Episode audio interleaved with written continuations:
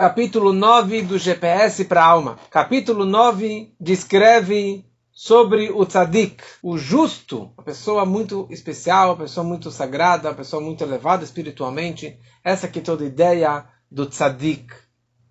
Então conta uma história que tinha um sujeito que ele se chamava Eliezer. Eliezer, ele era um grande Chacham, um grande erudito, que ele estudava a Torá dia e noite. E uma vez ele encontrou um discípulo do Alter Rebbe, do autor do Tânia, e estudou um pouquinho do Tânia, um pouquinho de Hassidut com ele. E ele ficou muito empolgado, e ele pergunta para ele aonde que se estuda isso. Ele fala, olha, vai até Liosna, aonde que o, o Alter Rebbe morava. O Eliezer, ele viajou até Liosna e se dedicou nos estudos da Hassidut, da mística, como servir a Deus de uma forma melhor. E depois de muitos anos, seus colegas do passado, que não gostavam muito do movimento racídico, perguntaram para ele: Me fala uma coisa, Eliezer. O que você aprendeu lá que você desconhecia até agora? O que, quais respostas você obteve lá com Alter Ebe que durante toda a sua vida, que você conhecia muita a Torá, muito bem, o que, que você recebeu? E o Eliezer falou: olha, a verdade é o seguinte, as respostas não mudaram, só que a pergunta alterou. E ele falou o seguinte: antes eu estudava a Torá dia e noite com afinco, me dedicava tanto para a Torá, e a pergunta era a seguinte: eu perguntava, olha, Eliezer, perguntava para mim mesmo, Eliezer, você é um tzadik, você é uma pessoa justa, um grande erudito, uma pessoa tão tão especial, como que Deus será capaz de criar um paraíso e uma recompensa tão grande para uma pessoa tão importante como eu? Eu era uma pessoa muito orgulhosa, que assim era o sistema. E a resposta que eu sempre dava para mim mesmo era que Deus é o Todo-Poderoso, então com certeza Deus vai achar um paraíso, uma recompensa muito merecedora para mim do tamanho do meu tamanho. Só que hoje, depois de muito Tânia, muito GPS para aula, muita orientação de como ser uma pessoa correta, digna, um mente, a minha pergunta mudou. Eu falo o seguinte, Laser, você é tão orgulhoso, você pensa em si o dia inteiro. Você estuda a Torá pensando em si, no teu nome, para você ser o grande palestrante, porque você tem três lives ao mesmo tempo. Tá no Zoom, tá no Instagram, você tá no YouTube, você tá no podcast ao mesmo tempo. Olha só que rabino grandioso que você é, você só pensa em você o dia inteiro. Como que Deus será capaz de me aguentar? Como que é capaz que Deus suporta uma pessoa tão orgulhosa, tão cheia de si como eu? E a resposta é a mesma resposta. Deus é todo-poderoso e ele também sabe lidar com uma pessoa como eu. essa que é a grande novidade do Tânia, essa que é a grande novidade da mística da Hassidut, de como realmente enxergar a si mesmo, de como reconhecer um tzadik, uma pessoa verdadeiramente devota a Deus, verdadeiramente humilde, e que tudo que ele faz ele faz pensando em Deus, pensando no próximo, pensando na bondade e nunca pensando em si. Então, esse capítulo, agora que estamos entrando no capítulo 9, ele fala sobre o tzadik. E os vários níveis do tzadikim. Então, veremos que o tzadik é um nível extremamente elevado. Muito acima de 99% de nós. Tem algumas exceções que estão assistindo aqui a live, que são pessoas extremamente elevadas, que estão no nível de um tzadik, mas eu estou muito longe disso e a grande maioria está muito distante do nível de um tzadik. E a grande pergunta que muitos fazem, e eu com isso? Por quê? Eu preciso estudar sobre alguém, sobre um nível que é totalmente fora de cogitação, que eu nunca vou atingir, nunca vou chegar e nunca sonho em chegar no nível de um tzadik. Então por que a gente tem que estudar sobre um tzadik? A gente poderia estudar, estudar o tempo todo sobre o, sobre o Rashá, o perverso. Talvez sobre o Benoni, que aliás o nome, o apelido do Tânia é o livro do Benoni, do intermediário, como veremos mais adiante, nos próximos capítulos, nas próximas aulas, mais a fundo o que significa o Benoni. Mas, por que eu preciso falar sobre o Tzadik? E a resposta é o seguinte, que eu na minha vida, no meu trabalho, na minha profissão, no meu escritório, no meu consultório, na minha família, na minha vidinha particular, em certos momentos da minha vida eu também posso viver como um tzadik. Eu posso me comportar como um tzadik. Isso como veremos daqui a pouco. E mais um ponto, eu preciso saber qual que é o, o, topo do Everest. Porque o cara que está escalando o Everest, escalando uma montanha, ele tem que saber qual é o foco dele. Qual é o target da onde ele quer atingir. Se ele vai chegar ou não vai chegar, não sei. Mas se ele sempre está olhando para cima, ele, pelo menos, ele almeja chegar naquela altura. Quando o Rebbe de Lubavitch era uma criança, ele fazia uma competição com os amigos. De quem escalava a árvore, quem trepava na árvore mais alto, conseguia atingir no, nível, no, no, no topo da árvore. Era uma árvore bem alta. E todos os colegas, eles começavam a escalar, escalar, escalar, escalar, e escorregavam, caíam, e ficavam com medo, e se machucavam lá embaixo. E o Rebbe, o pequeno Menachem Mendel, era o único que conseguia subir, subir, subir, subir até o topo da árvore e depois ele descia calmamente até o plano. E os amigos perguntaram para ele, Schneerson, Menachem, como que você consegue, se ninguém consegue? E você só fica na Torá, como que você consegue subir tão, tão alto nessa árvore? E o Rebbe respondeu simplesmente, eu, quando estou escalando a árvore, eu olho para o topo da árvore e eu tenho o objetivo de atingir o topo da árvore. E daí eu vou indo passo a passo até que eu chego lá em cima. Vocês, quando você chegou no primeiro galho, você olha para baixo, fala: dois metros, três metros, que medo! E vocês caem e se machucam lá embaixo. Quando você olha para cima, você consegue atingir aquela meta, você consegue atingir um objetivo maior. Tem uma história parecida com essa era Meir Mishlan, um grande tzadik do passado, que também ele precisava cruzar uma montanha para ir mergulhar na casa de banho, na, no rio, na verdade, que era para imersão, para se purificar, que é a mikve. Era uma, uma, uma montanha, a estrada passava por uma montanha cheia de neve. E todo mundo dava maior volta, porque era impossível cruzar essa montanha, porque era muito escorregadia na neve, no gelo. Mas era Meir idoso, com a bengala dele, ele subia e descia a montanha e não escorregava, não se machucava e voltava todo dia sem, sem cair, sem escorregar.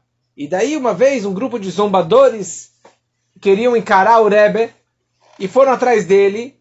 E eles foram atrás dele para saber qual que é a, a, a, o trajeto que ele pega para não escorregar. Eles foram atrás. E o Rebbe foi, subiu, subiu, subiu, subiu desceu, desceu, desceu, mergulhou no rio e voltou e voltou para casa.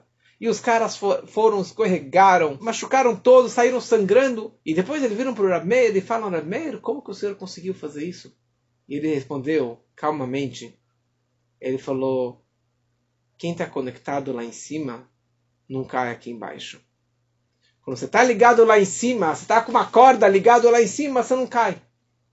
Se você está ligado com o tzadik da geração, com o Rebbe da geração, que é essa importância de estar ligado com o Rebbe, de se conectar com o Rebbe, escrever para o Rebbe, viajar para o Rebbe, estudar os estudos, os ensinamentos do Rebbe, seguir os conselhos do Rebbe, você está ligado lá em cima.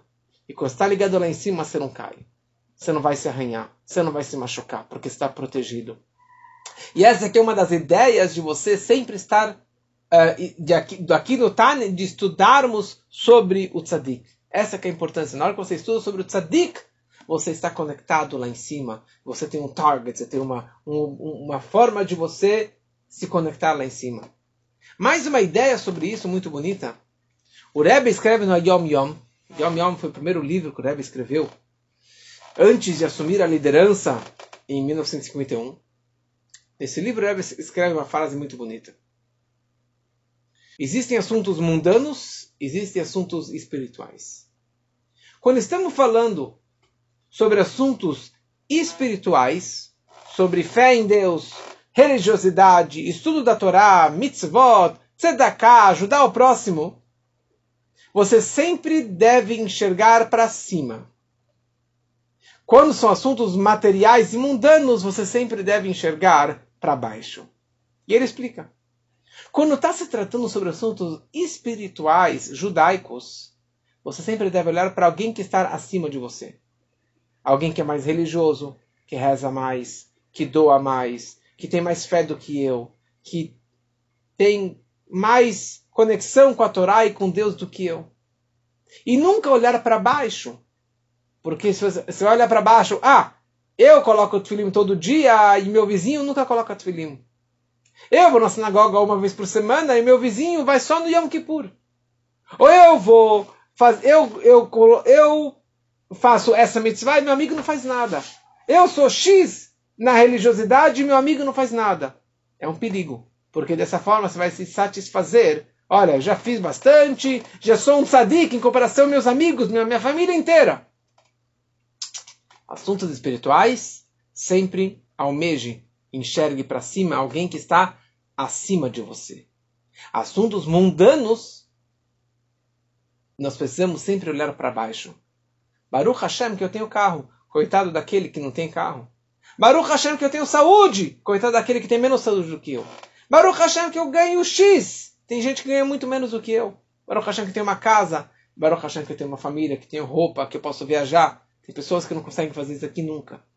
E nunca você deve olhar para cima em assuntos materiais. Ah, eu gostaria de ter aquele, aquele carrão, aquela Lamborghini. Eu gostaria de ter essa mansão que nem meu vizinho, que nem meu tio. Eu gostaria de fazer viagens. Eu gostaria de ter roupas e ter aquele mega salário.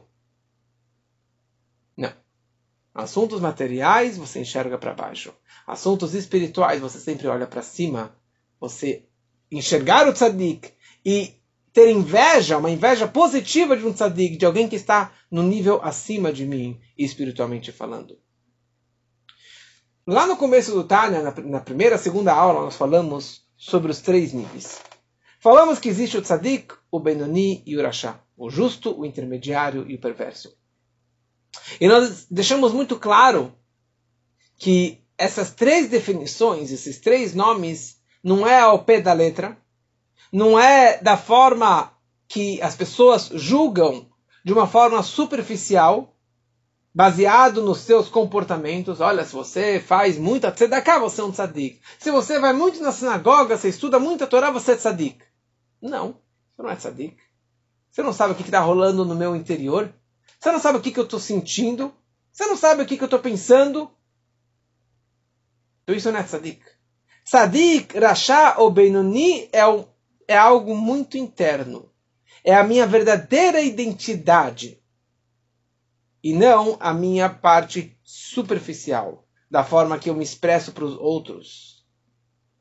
Então, agora que já passamos nove capítulos do Tânia, agora a gente pode voltar de verdade para esses três conceitos. Porque no Tânia, até agora, ele explicou o que é alma animal, o que é alma divina, quais são as forças e as ambições da alma divina da alma animal, qual é o intelecto e as emoções e a prática da alma divina da animal. Quais são as três vestimentas, pensamento, fala e ação das duas almas? Ah, agora eu já conheço os dois times. Agora eu já conheço quais são os dois lados, o esconderijo estratégico de cada um dos dois.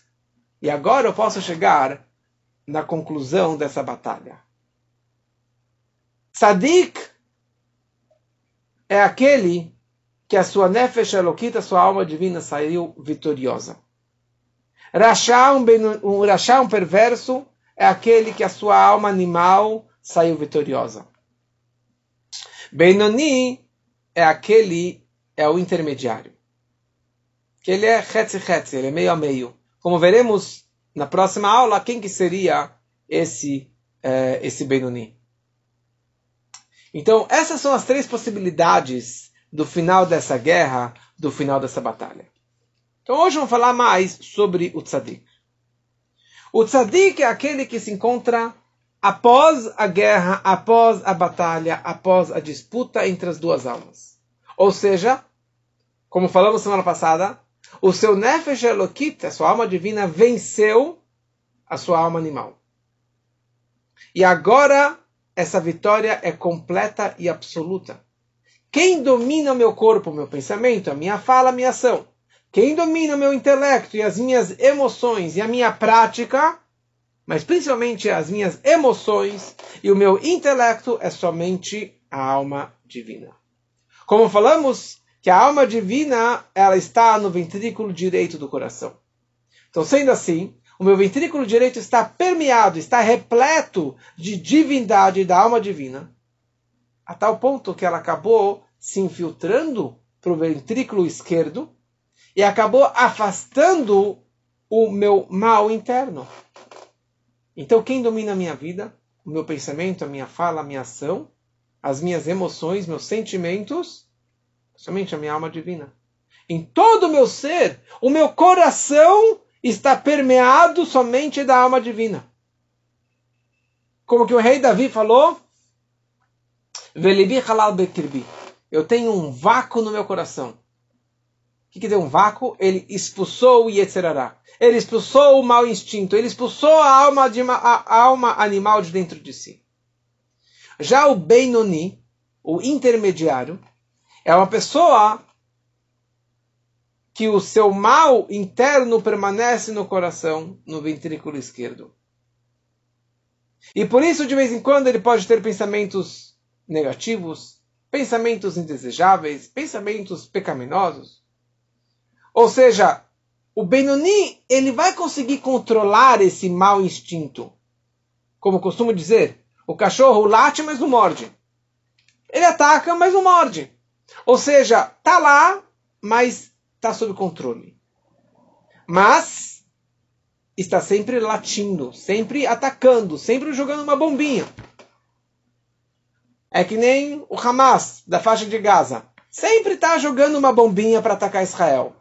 Mas, graças a Deus que tem uma grande mão de Deus que se chama Iron Dome, que consegue, na verdade, proteger aquelas bombinhas. Então ele joga, tenta provocar, mas aquela bomba nem, nem me afeta. Então, joga uma bombinha, mas aquela bomba ela é descartada. O tzadik é aquele que não tem nem inimigo. Não tem ninguém. A faixa de Gaza foi, foi, foi afastada. Não tem mais nenhum árabe, não tem nenhum mais nenhum terrorista. Não tem nem provocação. Nada. O tzadik é aquele que afastou totalmente do seu coração o mal. Ele não vai ter pensamentos errados. Ele não vai ter desejos errados e com certeza ele não vai falar besteira, não vai falar Lashonará, e muito menos que ele não vai fazer na prática nada de errado, ele não vai praticar nenhuma transgressão. É muito difícil de escrever o tzadik. Ou é muito difícil de nós imaginarmos a vida de um tzadik, uma situação como essa. A gente não encontra pessoas assim no nosso dia a dia. De pessoas que vivem com a bondade pura, pessoas que que não cogitam em fazer o mal. Olha só, o tzadik é uma pessoa, da mesma forma que eu e vocês, você, quando foi a última vez que você pensou em sequestrar um avião? Quando foi a última vez que você pensou em se envenenar? Quando foi a última vez que você pensou em se suicidar? Espero que ninguém. Nenhum desses três casos. Para o tzadik, isso, fazer o mal, pecar, fazer algo contra a vontade de Hashem, é totalmente fora de cogitação. Para ele fazer contra a vontade de Deus, de qualquer forma que seja, no pensamento, ou na fala, ou na ação, é totalmente fora de cogitação. Para ele seria um suicídio. Para ele seria estar se envenenando. Ok? Agora no tzadik, vamos é, entender um pouquinho melhor esse tzadik. O tzadik, existem basicamente dois níveis de tzadikim. Tem o tzadik gamur e o tzadik sheinu gamur. O tzadik completo e o tzadik incompleto. Ou tzadik perfeito e o imperfeito. Ou um outro nome que é chamado tzadik um, Vetovlo e tzadik veralo. Um tzadik que o bem pertence a ele e um, e um tzadik que o mal pertence a ele. Então qual é a diferença entre um tzadik perfeito e um tzadik imperfeito? Completo ou incompleto? A diferença, obviamente, que não é na parte superficial, porque na prática todos praticam só a bondade, só as coisas corretas. A diferença, na verdade, é no íntimo dele, lá dentro. Quando você olha por fora, um tzadik completo e incompleto, salamem shows, estão exatamente no mesmo nível. A diferença é o quanto a sua alma divina superou a alma animal. O quanto a luz superou a escuridão. O quanto o bem superou o mal. Ou seja, até que ponto o bem, a luz, está dominando. E, consequentemente, até que ponto que o mal foi expulso e foi, afastado de dentro de mim. Então, começando com o nível mais baixo. O tzadik she'einu gamur, o tzadik que não é completo, ele afastou o mal de dentro de si, mas esse mal, na verdade, sobrou uma gotinha, sobrou uma migalhinha, um pedacinho mínimo ainda no ventrículo esquerdo do seu coração. Ou seja, o mal desse tzadik incompleto está totalmente subjugado, controlado pelo bem, pela luz, pelo, pelo lado da, da, da, do, do, da alma divina. E por isso que ele é chamado de tzadik verá lo. O tzadik, que o mal pertence a ele. Em hebraico tem lo com vav e lo com alev. Lo com alev é não. Lo com vav é para ele. Então, tzadik verá lo, um tzadik que o mal pertence a ele. Ou seja, tem uma gotinha de mal, mas o mal está totalmente dominado e controlado pelo bem, pela alma divina. Mas, na prática, ele não percebe esse mal. Ele não percebe essa escuridão. Ele não percebe essa podridão que ele tem dentro de si. Então, quer dizer, se está lá, por que, que ele não sente? Então, como que não influencia nada na vida dele? Como que não altera nada na vida dele o fato que ele tem esse mal interno? Então, ontem falamos sobre a mistura de carne com leite, da proibição de misturar carne com leite. É interessante, como falei ontem, que existe um conceito que se sem querer, sem intenção, me caiu uma gotinha de leite no panelão de carne, ou vice-versa. Precisamos saber qual o tamanho, a porcentagem dessa gota de leite em relação à carne. Se eu tenho mais do que 60 vezes de carne sobre o leite, então aquele leite ele bateu o bechishim, ele é anulado em 60 vezes, ele não tem o poder de dar gosto para aquela carne e aquela, aquele panelão continua a Agora, um, aquela gota de leite está lá dentro? Sim. Ela altera o gosto da carne? Não. Tem a proibição? Não tem a proibição. Agora, se eu tiver mais leite, mais do que um avos, eu tiver cinco sessenta avos, então aquele, toda aquela mistura está totalmente proibido. Agora, essa regra não se aplica em todos os tipos de proibições de misturas por exemplo, tem proibições que não se anulam nem em mil, tem outros que nem em milhão. Ou seja, tem tipos de misturas que vão se anular um em mil. Daqui a pouco é Pesach. E Pesach tem a grande proibição de comer hametz em Pesach. Comer pão, comer levedura e assim por diante. Hametz em Pesach não se anula nem em um milhão. Ou seja, se eu tenho aqui uma caixa de matzá e caiu uma migalhinha de, de pão, de hametz, de bolacha, em cima da matzá, todas aquelas matzot, elas vão para o lixo. Porque uma migalha não, nunca se anula no Pesach. Uma migalha de pão de hametz não se anula no Pesach. Então, eu tenho aqui, na verdade, o panelão, que tem 60 vezes mais do que leite. Não significa que o leite não existe mais. O leite está lá dentro. Só que ele é tão insignificante perante esse panelão de carne que ele não tem o poder de influenciar, de modificar o gosto, o, o, o, o a, a, aparência daquela carne. Essa diferença entre um tzadik completo e um tzadik incompleto.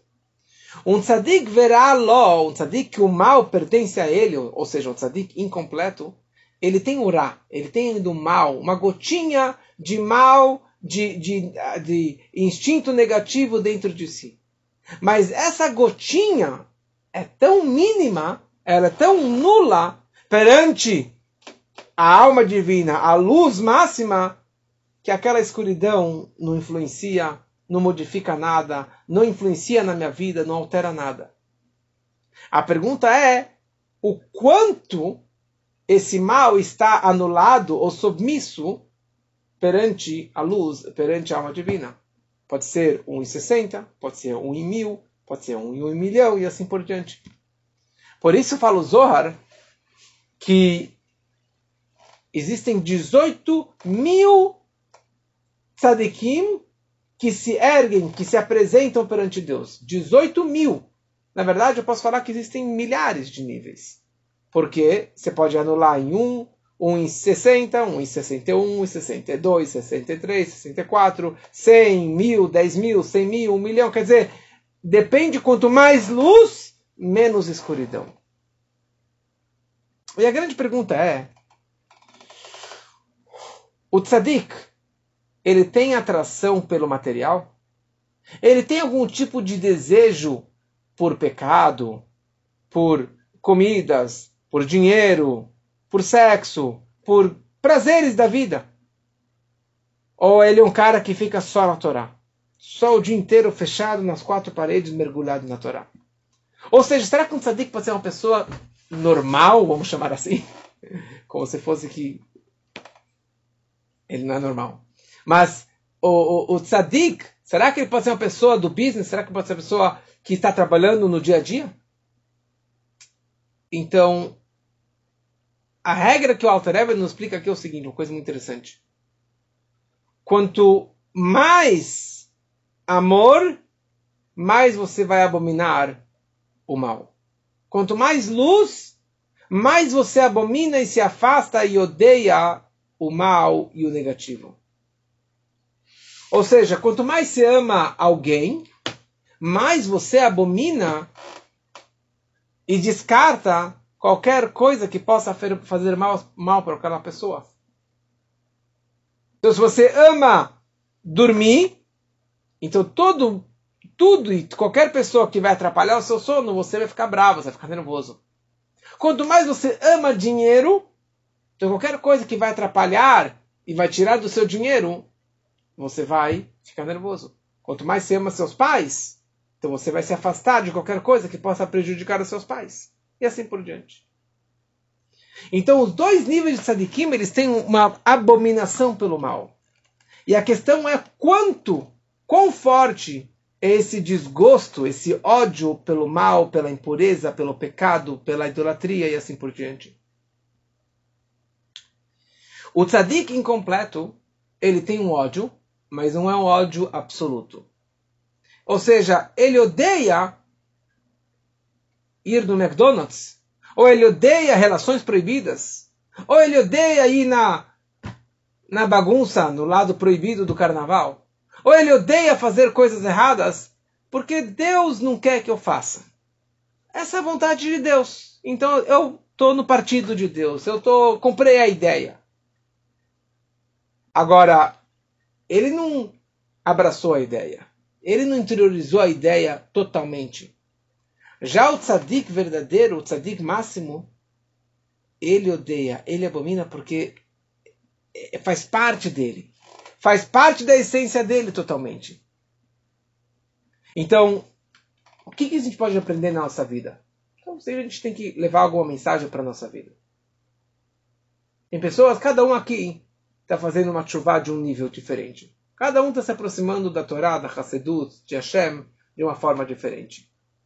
E você percebe na sua vida, pode perceber, que quanto mais você se aproxima da luz, então certas coisas começam a ficar fora de cogitação para você.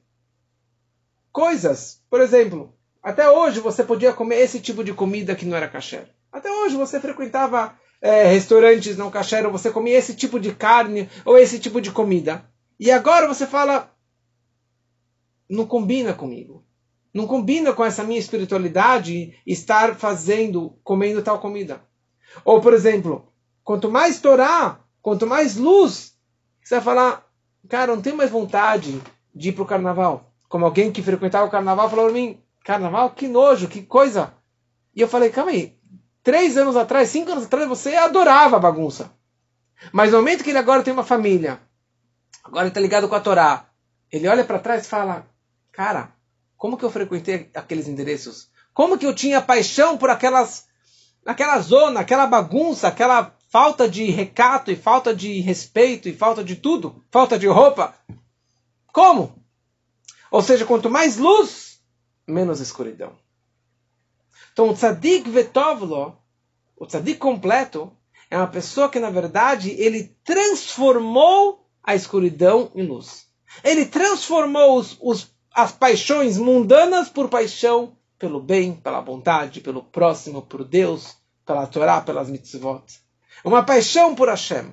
Como o rei Davi ele fala, eu tenho uma paixão, minha alma está sedenta por ti, Deus. Ou seja, o ódio e a abominação que ele tem pelo mal, pelo mundano, pelos prazeres, é absoluto. Então, um tzadik completo seria uma pessoa Vamos falar um exemplo muito prático. Que ele vai entrar e vai andar na rua, no meio do carnaval, no meio de um bloquinho, e vai ver muita coisa. E ele não vai ter nenhum desejo. Ele não vai ter nenhuma tentação. Porque para ele aquilo é um, é um nojo, é, é uma, uma abominação que ele não tem nenhum gosto, nenhum prazer de querer frequentar e de ver e de enxergar e de participar daquela bagunça toda. Isso seria um tzadik completo. Que ele não tem nenhum desejo, nenhuma atração de fazer algo errado. De novo, isso aqui não é a nossa situação.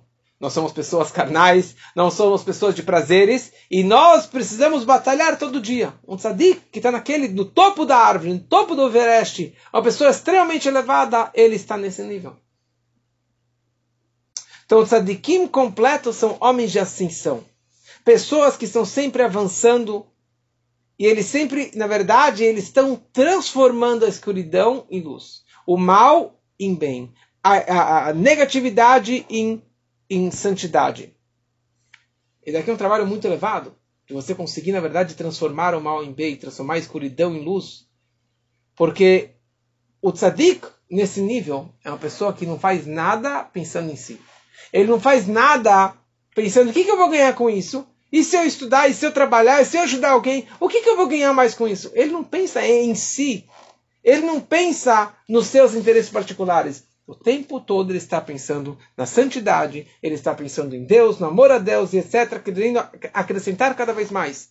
Ou seja, um tzadik pode ser uma pessoa que está no escritório, um CEO de uma empresa, mas a cabeça dele, o coração dele, as ambições dele, talvez seja ganhar muito dinheiro para conseguir ajudar muito mais pessoas para dar emprego para muito mais pessoas, mas não na ganância do dinheiro, do orgulho e do ego e assim por diante. E aqui nós temos três historinhas, talvez quatro historinhas. O próprio Alter Ebe, o autor do Tânia, ele, de vez em quando, ele falava a seguinte frase para Deus. As pessoas escutavam ele falando sinceramente para Deus. Ele falava a seguinte frase: Senhor do universo, Criador do universo, eu não quero nada do Senhor. Eu não quero nenhuma recompensa. Eu não quero o Olamabá, o mundo vindouro. Eu não quero o Ganed no paraíso. Eu não quero nada. Eu só quero Ti. Eu só quero o Senhor. Ou seja, ele não estava fazendo nada. Tudo que ele fez a vida toda, ele não fez para ter o prazer de ir para o paraíso, de ir para o mundo vindouro, para receber recompensas e prêmios assim por diante. Nada. Tudo que ele fez é por ti, é por Hashem. Uma segunda história. Certa vez tinha um judeu na casa de um rabino, na verdade na casa de um tzadik, e esse judeu, ele, na hora que ele comia, ele fazia as bênçãos da comida com muita concentração, com calma, Baruch, Atá, Hashem, agradecendo Hashem pela comida, pela fruta que ele está comendo. E ele notou que esse tzadik, que esse grande rabino, ele fazia abrahá, baruch e comia aquela comida e pronto, sem tanta enrolação. E o homem começou a pensar, falou, isso aí é fajuto, não é verdadeiro? Porque eu faço com muito mais concentração do que ele. Só que ele, sendo um tzadik, ele leu o pensamento dele, e ele falou para ele a seguinte frase, sabe qual é a diferença entre eu e você? A diferença é a seguinte, você está fazendo abrahá para poder comer. E eu estou comendo para poder fazer a brachá. Eu como para poder fazer mais uma brachá. Agradecer a Deus de mais uma forma. Mas você faz a brachá para poder comer mais. Ou a gente pode fazer de uma forma mais atual, no nosso dia a dia. Por que você trabalha? Você trabalha para ganhar dinheiro? Ou você trabalha para poder dar mais tzedakah? Para dar 10% para tzedakah, dar 20%, dar 30%, dar mais dinheiro para ajudar mais pessoas. Como eu falei uma vez que Yitzhak, o patriarca Yitzhak, planejou quanto que ele iria dar de tzedakah no próximo ano, e ele ganhou 100 vezes a mais. E está escrito que ele semeou o campo, e ele trabalhou no campo. Fala nossos sábios, Deus nos livre que Yitzhak ele semeou o campo. Qual o problema que ele trabalhou no campo? Qual o problema de trabalhar no campo? Eles explicam o que quer dizer isso. Deus nos livre que Yitzhak ele trabalhou pelo trabalho, pelo dinheiro, pela ganância do dinheiro e da plantação dele. O Yitzhak ele trabalhou, ele plantou, ele semeou, ele colheu e vendeu para poder dar cem vezes a mais a tzedakah que ele queria dar. Esse, essa que é a grande diferença. Você está aqui nesse mundo para curtir ou você está aqui para curtir, para poder fazer mais bondade, mais mitzvot e mais espiritualidade? Uma terceira história. Um grande discípulo do Alter Rebbe, se chamava Rabbi Hillel Neparet. Hillel. E o Hillel ele não era Chabad, ele não seguia a linha da Hassidut. E ele acabou se aproximando e perguntaram para ele qual a diferença antes de você estudar o Tânia e depois que você estudou o Tânia pela primeira vez. E Rabbi Hillel falou o seguinte, até agora eu achava que eu era um tzadik que eu era o grande justo, o grande sábio, a pessoa mais correta do mundo. Mas agora eu digo a seguinte frase: Halevai Benoni. Oxalá, quem dera que eu seja um Benoni, um intermediário. E esse que é todo o objetivo do Tânia. Halevai Benoni, que tenhamos, que cada um de nós tenhamos esse desejo, essa ambição quem dera que um dia eu possa ser um Benoni. Ou seja, tzadik é totalmente fora de cogitação. É só para você saber quem está no topo do Everest. Mas quem dera que eu possa ser um Benoni. Como que falaremos nas próximas aulas de quem é realmente um Benoni. Só concluindo com mais uma história. Shmuel Munkes, que já contei algumas histórias sobre ele, que ele era um Hassid, um discípulo do Alter Rebbe, e era uma pessoa muito brincalhona, é, fazia algumas histórias engraçadas, mas era um grande tzadik. E certa vez ele estava viajando, estava no trem, e tinha um sujeito lá, que se dizia um grande rabino, que se dizia ser um grande tzadik, e ele pedindo que todo mundo desse para ele kavod, honra, dinheiro, e etc, e etc. E o Shmuel Munkes, sendo um verdadeiro tzadik, ele teve aquele cheirômetro que falamos semana passada, ele teve aquele cheirômetro que alguma coisa não cheirava bem. Ele percebeu que esse homem era um charlatão. Ele simplesmente estava querendo ganhar mais dinheiro com o seu, com o tamanho da sua barba. Então o que, que ele fez? De noite, Reb Hillel, o Shmuel, ele pega uma faca, um facão de, de abate de boi, aquela um facão que tem uma que tem que ter um fio muito afiado para conseguir fazer o abate kasher. E ele ficou afiando a noite toda lá no trem, ficou afiando aquela faca. E o homem virou para ele e falou: O que, que você está fazendo? Você vai fazer o abate amanhã? Falou: Olha, a verdade é o seguinte: nós estamos agora no mês de Elul, na véspera de Rosh Hashanah, no final do ano.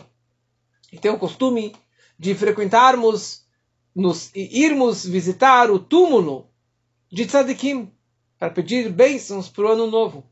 Só que na nossa cidade não tem nenhum tzadik. Então sabe o que? Eu vou matar você, sendo que você é um grande tzadik, eu vou matar você. Dessa forma você vai ter, vamos ter aqui o, o caixão, o túmulo de um grande tzadik, e todo mundo vai poder rezar no seu caixão. E daí o homem falou: Não, não, desculpa, não sou tzadik, na verdade eu sou impostor, eu sou aqui essa barba falsa, eu tô só aqui para ganhar dinheiro. Não, não sou tzadik nenhum. então que possamos nos conectarmos com os tzadikim da geração. Toda geração teve um tzadik. Abraham, ele era o grande tzadik, como que Deus falou para ele: Agora eu sei que você realmente me teme. Yitzhak, ele era cego porque ele abominou o incenso e a idolatria que as noras deles faziam. Moshe Rabbeinu falou para Deus, da onde eu vou ter carne para dar para esse povo todo? Porque eu e a carne não tem nada a ver. Ele estava num nível tão elevado que a carne era totalmente fora de cogitação para ele. Hillel, da época do Talmud, ele dizia quando ele ia comer, ele falava, eu estou indo fazer uma bondade com a minha pobre coitada que é meu corpo. Ou seja, estou indo fazer um favor para o meu corpo que eu vou comer essa comida.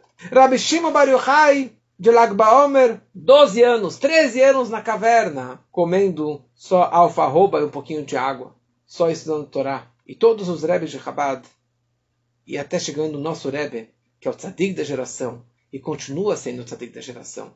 Que o tzadik não morre, o tzadik continua vivo, os, os seus ensinamentos continuam vivos.